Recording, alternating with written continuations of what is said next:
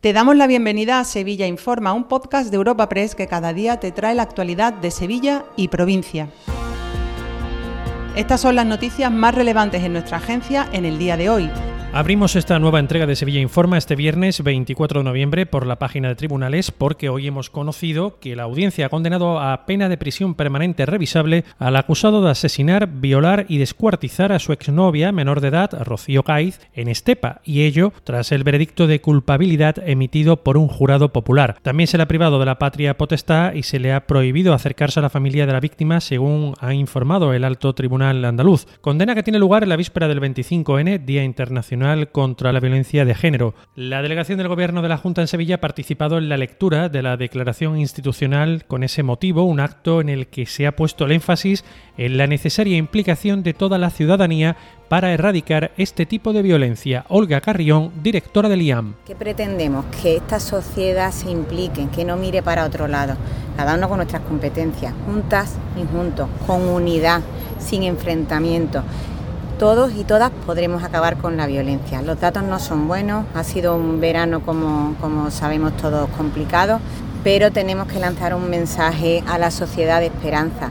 Sumen a esto que un varón se encuentra en prisión acusado de producir y compartir más de 250 vídeos de contenido pedófilo tras ser detenido por agentes de la Policía Nacional. El investigado utilizaba una plataforma web que permitía mantener videochats en directo con personas que ofrecían sus servicios de índole sexual previo pago de los mismos y a los que daba instrucciones correctas de lo que quería ver exigiendo actos de carácter sexual cometidos sobre menores de muy corta edad. Sara Talamán, portavoz de la policía. Pagaba una cantidad de dinero y esto le permitía dar instrucciones concretas de lo que quería ver, exigiendo, por ejemplo, la realización de determinados actos de carácter sexual que estaban cometidos sobre menores de muy corta edad por personas incluso de su propio ámbito familiar y allí se encontraron casi 300 vídeos de producción propia con material pornográfico de carácter pedófilo. Más asuntos. La policía local ha celebrado su día en Fibes eh, con la entrega de diversos reconocimientos. Allí el alcalde de Sevilla, José Luis Sanz, se ha comprometido a dotar a este cuerpo de más medios y mejores condiciones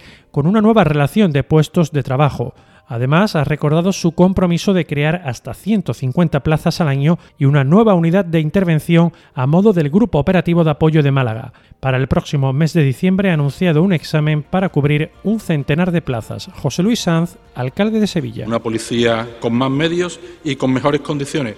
Soy evidentemente consciente de que nos queda mucho, mucho por hacer.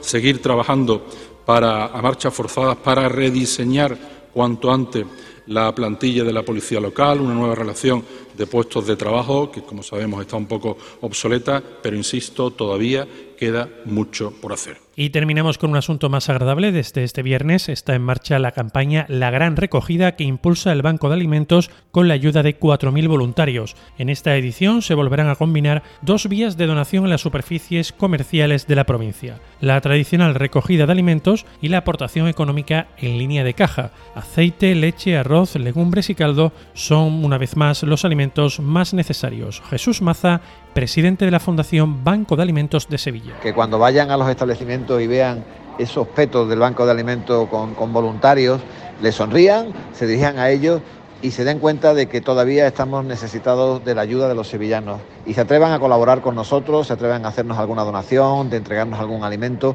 porque entre todos conseguiremos llevar la felicidad y cubrir las necesidades de muchas familias que en Sevilla y en toda Andalucía y en toda España necesitan de nuestro apoyo y de nuestro cariño. Y varios apuntes más antes del cierre. En información de servicio, la lanzadera entre el Estadio del Betis y el Prado se amplía para dar servicio a Sevilla Este. El Ayuntamiento de Sevilla replicará en la céntrica calle Regina el modelo de sombra de Amor de Dios con la plantación de siete árboles y este sábado procesión extraordinaria con la imagen de San Fernando y la Virgen de Valme en torno a la catedral por el 775 aniversario de la recuperación del culto cristiano. Como curiosidad, la protectora de dos hermanas llega a Sevilla este viernes en un vehículo descapotable.